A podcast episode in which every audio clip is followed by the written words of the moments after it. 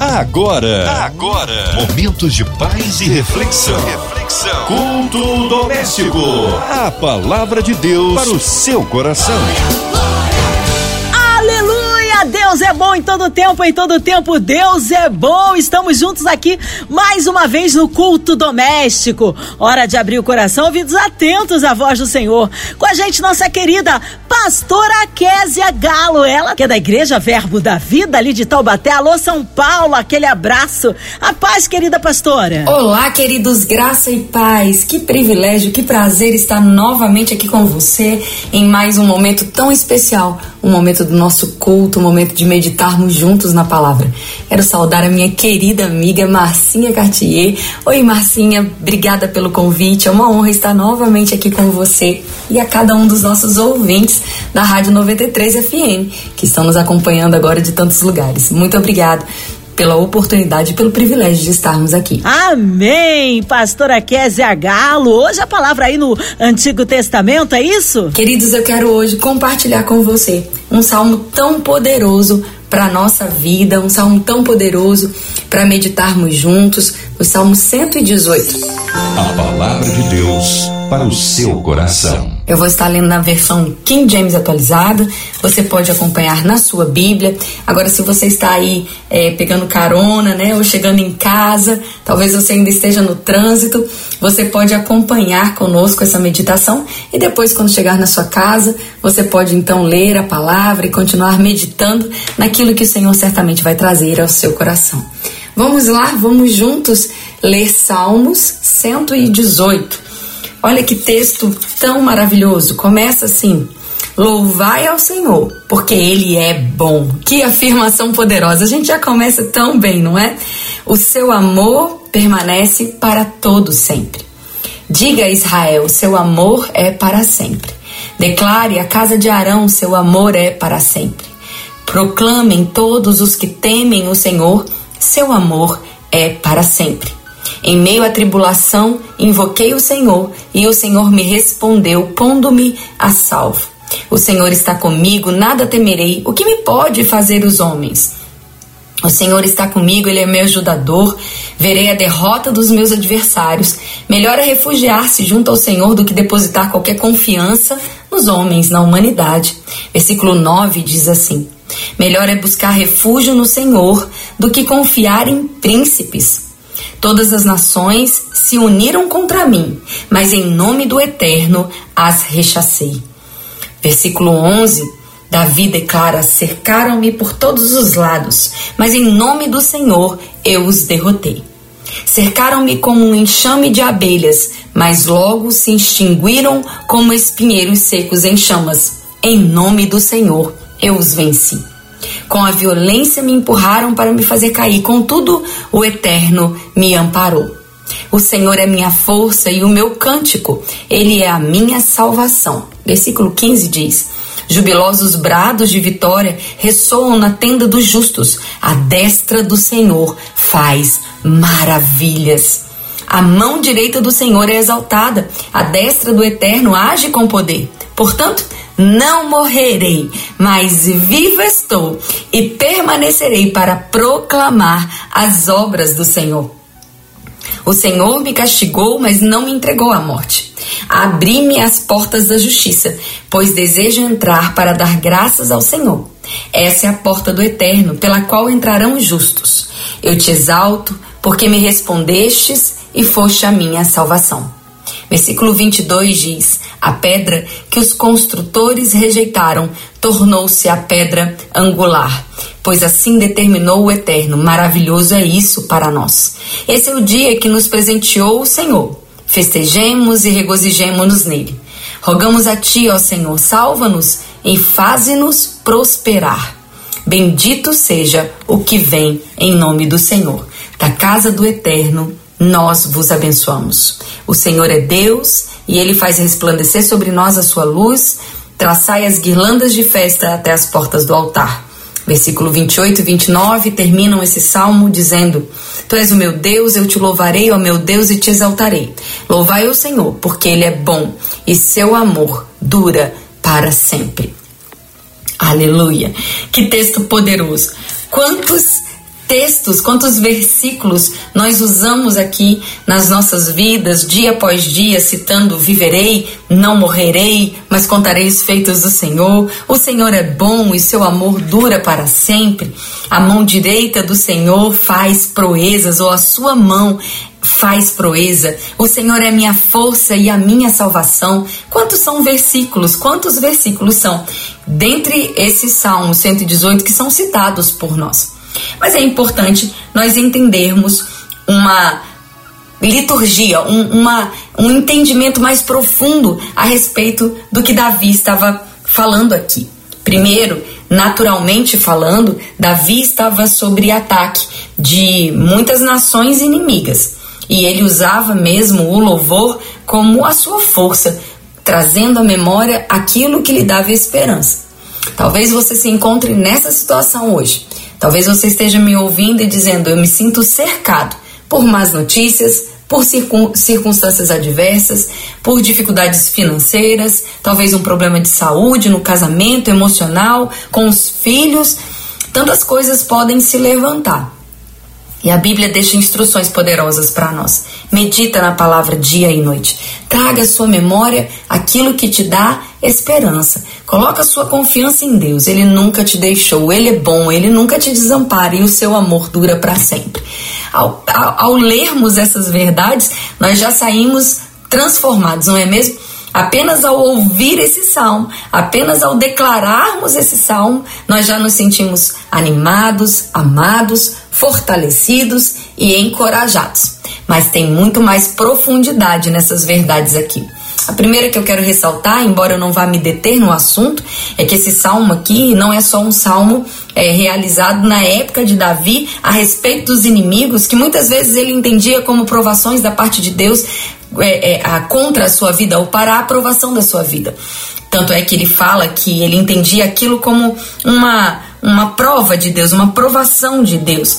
De fato, não era assim, apenas Davi estava tendo que conquistar terras e essas terras eram habitadas e dentro dela haviam inimigos. Deus dava vitória, Deus dava força, Deus dava alegria, Deus dava salvação, Deus dava o refúgio, o refrigério. Deus colocava Davi em uma, Davi em uma condição de vitorioso. Mas muitas vezes nós pensamos que Deus não só está fazendo com que a nossa vida seja vitoriosa, mas é Deus mesmo também está trazendo os inimigos. Esse é um entendimento equivocado a respeito do caráter de Deus. Sabe, Deus não vai ser aquele bandido que vai entrar na sua casa, sequestrar o seu filho e ele vai bater e ele vai machucar e ele vai trazer tantos danos e ele vai roubar e ele vai levar o menino para o cativeiro. E, e ele estava encapuzado e você não pode reconhecer o seu rosto, então ele vai torturar, ele vai colocar aquele menino em perigo. E então depois de alguns dias ele tira o capuz e ele vai e ele mesmo salva o menino e ele mesmo traz o menino a salvo. E você vai dizer obrigado Deus, porque você me sequestrou, você me, me castigou, você me torturou, mas você também me salvou. Isso não faz sentido, amados. Quando olhamos para o Salmo, ele começa declarando algo que nós precisamos ter em mente a respeito do caráter de Deus. Deus não fica bom, Deus não se faz bom. Deus não apresenta sua bondade quando ele deseja. Deus é, é sua essência. A bondade é a essência do caráter de Deus. É como Deus é, não é algo que ele faz hoje ou não faz amanhã, não é algo que ele apresenta para mim e para você em um momento, mas em outro momento. Ele é um outro tipo de Deus, um Deus severo e castigador que vai contra os seus filhos ou coloca eles em risco, mostrando para eles o quão é, poderoso ele é e o quão temível ele é. Não, esse é um entendimento equivocado. Sabe, a Bíblia está recheada de textos que nos provam que Deus é imutável, que a bondade de Deus é presente para todos aqueles que se rendem, louvam, reconhecem, adoram a Ele. É fato que Deus tem sim a sua severidade. Deus castiga ou disciplina os filhos a quem ama, mas isso nada tem a ver com situações de colocar em risco, de trazer danos físicos, de trazer danos uh, emocionais ou até mesmo de colocar as pessoas é, em risco de vida para demonstrar o seu amor. Muitas vezes o que nós vamos entender como disciplina é apenas Deus nos provando e nos mostrando que nós não estamos prontos para viver uma determinada etapa e nós vamos ter que ouvir que não. E muitas vezes, quando somos ainda infantis, Ao ouvirmos que não, achamos que os nossos pais, por exemplo, estão contra nós, não é mesmo? Quantas vezes eu e você, ao pedirmos alguma coisa para o nosso pai, para nossa mãe, ao ouvirmos, não, você não pode ter isso agora, ou não, você não vai poder fazer isso agora, ficamos tão bravos com eles, dizendo, você não me entende, você não me ama, porque você não quer me dar isso, porque você não quer me dar aquilo, porque você está me colocando nessa situação. Mas ao crescermos, ao nos tornarmos pai e mãe, Quantas vezes entendemos que aquele não, que aquela limitação foi amor puro dos nossos pais, entendendo que nós não estávamos prontos para viver esse tipo de desejo, ou pedido, ou anseio que tanto queríamos naquela época. Ou seja, nunca foi punição, sempre foi zelo. Quando a Bíblia diz sobre disciplina da parte de Deus, fica bem claro, junto com o caráter bondoso de Deus, que a sua disciplina envolve o conserto do nosso caráter, não através de coisas que o diabo faz. A Bíblia deixa claro, amados, que foi o diabo que veio para matar, roubar e destruir. Não é Deus quem faz isso. E nunca devemos achar que Deus está fazendo aquilo que o diabo faz. Isso vai nos tornar ineficazes nas nossas orações, confusos no amor de Deus, confusos em declararmos as verdades da palavra sobre as nossas vidas, porque se Deus está fazendo mal, quem vai nos livrar daquele mesmo mal, não é mesmo? Então precisamos entender que não é Deus quem está colocando enfermidades, tumores, acidentes, que está fazendo as pessoas agirem mal. Isso é o diabo. Muitas vezes a influência, as amizades, o caráter não transformado. E Deus, de certa forma, sempre vai nos cercar para que a gente tenha a oportunidade de mudar.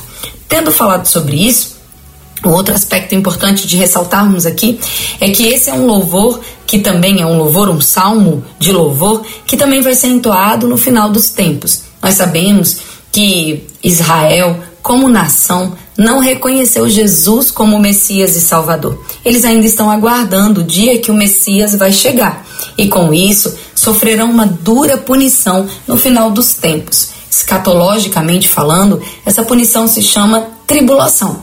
Em vez de serem preservados, eles serão expostos a uma rétrica de Deus, uma, uma tratativa de Deus contra o pecado.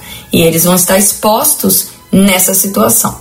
E aí então eles vão ter que se arrepender. É o que nós vemos aqui quando Davi fala que a pedra que os construtores rejeitaram tornou-se então a pedra angular. Essa citação no salmo aqui de Davi, ela cita a respeito da mesma visão que Daniel teve da pedra que se solta sem auxílio de mãos, também citada lá no Novo Testamento, falando a pedra de tropeço ou a pedra angular, sempre se referindo à credulidade ou incredulidade da pedra fundamental, que é Jesus. Quando ele fala com Pedro, tu és pedra pedrinha, fragmento de rocha, e sobre a rocha estabelecerei a minha igreja. Ele estava fazendo então uma analogia bem clara para os judeus. Esse texto, então, é um texto também que faz menção a respeito de algo que os judeus clamarão. Então, finalmente eles clamarão: Bendito é o que vem da casa do Eterno, bendito é o que veio na casa do Senhor. Falando sobre Jesus, quando finalmente reconhecerão que a salvação veio por meio dele. Também tendo dito isso, eu quero agora finalmente me concentrar no texto para nossa aplicação diária. Existem algumas é, características nesse texto que eu quero ressaltar para que você entenda como ele pode ser aplicado para mim e para você. Mesmo sendo uma referência ao povo de Israel, mesmo sendo uma referência a respeito de momentos ainda vindouros, mesmo se falando do passado, quando Davi estava sendo atacado pelos inimigos e cercado e se vendo muitas vezes encurralado, eu quero trazer para você e para mim alguns princípios eternos, imutáveis e que vão trazer grande alegria para o meu e para o seu coração. O primeiro deles é Deus é bom e o seu amor dura para todo sempre. Não precisamos, amados, viver como aqueles que não conhecem essas verdades e vivem declarando é, coisas como eu me sinto tão só, Deus não me abandonou, porque Deus não me ouve, porque eu não me sinto assim, porque eu não me sinto assado, porque eu não sinto o amor, porque o amor de Deus é uma decisão de Deus por nós. Na verdade, faz parte também do seu próprio caráter. A Bíblia diz: Deus é amor. Ele não tem amor, ele não sente amor apenas, ele é, é sua essência. E esse amor não acaba nunca, assim como Deus é eterno. O seu amor é eterno. E isso deve trazer extrema confiança para mim e para você todos os dias de que somos amados, guardados, perdoados, providos, protegidos. Nunca estamos sozinhos, jamais desamparados. O Senhor nunca está é, desatento às nossas necessidades, nunca está virando as costas ou surdo para aquilo que estamos clamando. Ao contrário, Deus está sempre com a sua mão estendida, com seus ouvidos abertos, com a oportunidade de se relacionar comigo, com você, mediante a nossa resposta a esse amor. Depois de ressaltar isso algumas vezes, ele fala: O Senhor está comigo. O que é? O que podem me fazer os homens? Sabe, nós estamos vivendo num tempo tão desafiador, não é, meus irmãos? É tanta má notícia para tudo quanto é lado: é guerra, é rumor de guerra, é assalto, é crise, é violência, é a integridade muitas vezes das nossas crianças sendo colocadas em risco, são escolas cada vez mais é, desafiadoras em seus processos, são tantas coisas difíceis. Mas Davi diz: quem é o homem? E o que pode me fazer um homem? Porque o Senhor está comigo. Se o Senhor está comigo, eu não tenho por que ter medo. Os homens não podem me fazer mal. Ninguém nessa terra, nenhum ser humano, nem eu, nem você, nem os bons, nem os maus, são maiores do que o nosso Deus. Ele é poderoso. E muitas vezes nos falta a consciência de que Deus é o nosso Deus, Ele é o nosso Pai, Ele está comigo e com você. Ele não se apresenta em algum momento, Ele é conosco. E nós não devemos mesmo temer, andar temerosos. Eu não digo que nós não devemos ser prudentes. Isso não seria inteligente da nossa parte, não é? É necessário uma prudência, é necessário que tenhamos mesmo certos cuidados no momento que estamos vivendo, mas é, em contrapartida, eu vejo pessoas vivendo debaixo de uma dependência de ansiolíticos, de remédios para dormir, de dependências muitas vezes químicas para ter uma vida. E essa não é a vontade de Deus para mim, para você, ainda que seja uma fase que você esteja passando e você precise usar desses recursos. Eu também não quero que você pense que eu estou trazendo alguma condenação sobre isso. Mas de fato, o ideal é que a gente descubra uma vida leve de ser vivida, divertida, em paz, agradável, uma vida que ao ser desenvolvida, a gente olhe para trás e veja que está valendo a pena a jornada com Deus, com a nossa família, com o nosso trabalho, com aquilo que sonhamos, com aquilo que estamos realizando. Depois ele diz: O Senhor é o meu ajudador e os meus inimigos serão derrotados. Mas sabe, a Bíblia também diz que os nossos inimigos não são carne e sangue. Nós não devemos lutar contra pessoas. Pessoas são influenciadas pelo diabo, pelas suas próprias características, pela família, por amigos. Pessoas muitas vezes vão dizer e fazer coisas debaixo de uma influência que é contrária àquela que nós precisaríamos receber. Muitas vezes a gente também é, não é verdade? Muitas vezes fomos influenciados é, por coisas ruins em dizer e fazer e nos por, por, portarmos, perdão, de forma que não foi agradável àquelas pessoas que convivem conosco. A nossa luta não é contra as pessoas. A nossa luta, de fato, é contra autoridades espirituais, contra principados, potestades, dominadores desse mundo perverso. Mas, de novo, Davi se lembra e nós podemos nos lembrar. Se o Senhor está comigo e Ele é meu ajudador, vou ver a derrota dos meus inimigos. Eles não vão prosperar. E aí ele dá um conselho: melhor é refugiar-se junto ao Senhor do que depositar a sua confiança em homens. Melhor mesmo é buscar ao Senhor do que confiar até mesmo em príncipes. Quantas pessoas têm confiado nas suas influências naturais? Mas eu conheço uma pessoa, mas eu conheço uma autoridade, mas você sabe com quem você está falando? Amados, todas as pessoas nesse mundo, todos os seres humanos, por mais poderosos e. e, e, e ah, como, como eu posso dizer, por mais poderosos mesmo, né? Por mais títulos que eles tenham, autoridade de fazer uma coisa ou outra que tenham, eles não podem ser comparados a Deus. Eles não podem ser comparados ao Deus que é o nosso Pai. Eles nem mesmo podem ser comparados àquilo que Deus tem feito nas nossas vidas. Então nós não devemos é, colocar a nossa confiança, colocar nossa esperança naqueles que são homens naturais, por mais e por melhores que eles sejam a nossa confiança, o nosso refúgio, o nosso abrigo é o Senhor. Mesmo que todos se cerquem contra você, o Senhor a mão do Senhor, a boa mão do Senhor está sobre nós. Ele realiza maravilhas, ele está agindo com poder. Nós não morreremos, amados, nós viveremos e contaremos os feitos do Senhor. Louvaremos ao Senhor porque Ele é bom e seu amor dura para todo o sempre. Que notícias maravilhosas!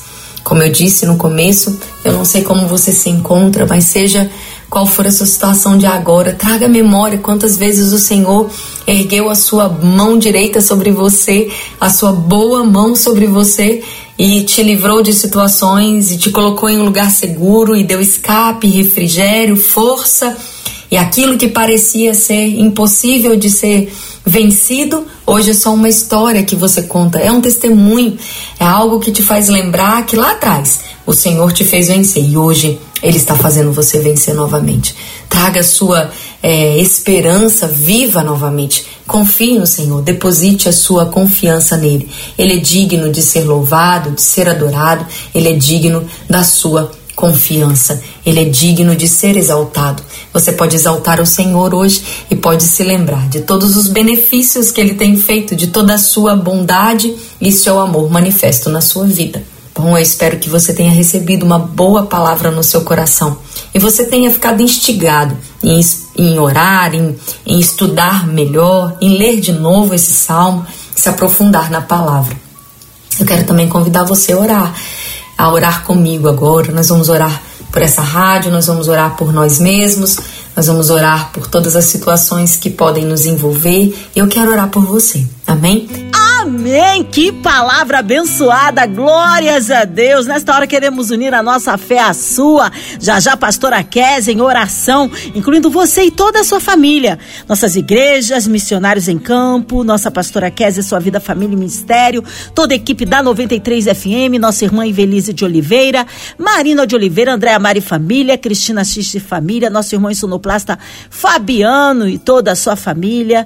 Nós cremos um Deus de misericórdia agora, visitando aí os encarcerados nos hospitais, nas clínicas, a cidade do Rio de Janeiro, nosso Brasil, São Paulo. Olha, nós cremos um Deus que, que haja paz entre as nações, que opera o um milagre de a paz em nossas vidas. É que haja paz aí, né? Em Israel. Oh, vamos orar, pastora Késia. O mundo precisa de paz, né? A paz que excede a todo entendimento. Oremos, pastora Késia. Pai, obrigado. Eu te agradeço por mais um dia de vida. Como é bom estarmos aqui reunidos em torno da tua palavra, meditando no seu caráter, na sua bondade. Obrigado, Senhor, pelos livramentos, pela proteção, pelo alimento. Nós chamamos, reconhecemos que o Senhor é bom e seu amor dura para sempre. Queremos orar pela diretoria da Rádio 93, pela MK Music, orar por cada uma dessas pessoas que tem sido instrumento para é, ampliar a nossa voz e fazer com que ela chegue aos ouvidos e aos corações das pessoas que são alcançadas através da rádio. Eu quero também orar por todos aqueles que estão aflitos, enlutados, que estão passando por momentos desafiadores, pelas nossas crianças, pelos profissionais da área da saúde, da escola, da segurança por aqueles que nos lideram, pelos governos que estão aí estabelecidos. Nós oramos, Pai, por paz em Israel. Nós clamamos, Pai, pelo fim desse ataque terrorista do grupo Hamas contra o povo de Israel e até mesmo contra o seu próprio povo palestino. Nós declaramos em nome de Jesus a sua proteção. Nós declaramos em nome de Jesus os olhos espirituais deles abertos e eles sendo alcançados em graça, em favor, em misericórdia e bondade. Nós te agradecemos, Senhor, por tudo aquilo que o Senhor tem feito, por tudo aquilo que o Senhor é. Em nome de Jesus, nós exaltamos o teu nome e a tua palavra. Amém. Amém. Glórias a Deus. Ele é fiel, ele é tremendo. Vai dando glória, meu irmão. Recebe aí sua vitória. Pastora Késia Galo, é sempre uma honra e uma alegria recebê-la aqui no culto. Já deixo um abraço a todos da Igreja Verbo da Vida ali em Taubaté, São Paulo. O povo quer saber horários de culto, contatos, suas mídias sociais e, é claro, suas considerações finais, pastora. Quero também agradecer mais uma vez pelo convite pela oportunidade de estar aqui com você. Eu quero dizer que eu faço parte da Igreja Verbo da Vida em Taubaté. A Igreja Verbo da Vida em Taubaté fica aqui na cidade de Taubaté e nós temos cultos regularmente aos sábados, domingos pela manhã e noite sábado às 18 horas, domingo às 18 horas e também às 10 da manhã nós temos um culto. Se você está aqui pela região, você pode fazer uma visita para nós, vai ser uma honra te receber. Nós estamos também na internet, no Instagram, no YouTube, você pode acompanhar ao vivo pelo Verbo da Vida Taubaté. Eu espero por você e que essa palavra tenha alcançado a sua mente, o seu coração, trazido paz, alegria e esperança. Um beijo grande para você e até a próxima. Amém, amado. Obrigado, carinho, a palavra e a presença. Seja breve retorno da nossa querida pastora Kézia Galo aqui no Culto Doméstico. E você, ouvinte amado, continue aqui, tem mais palavra de vida para o seu coração. Vai lembrar, segunda sexta, aqui na sua 93, você ouve o Culto Doméstico e também podcast nas plataformas digitais. Ouça e compartilhe. Você ouviu? Você ouviu? Momentos de paz e reflexão. reflexão. Culto Doméstico. A palavra de Deus para o seu coração.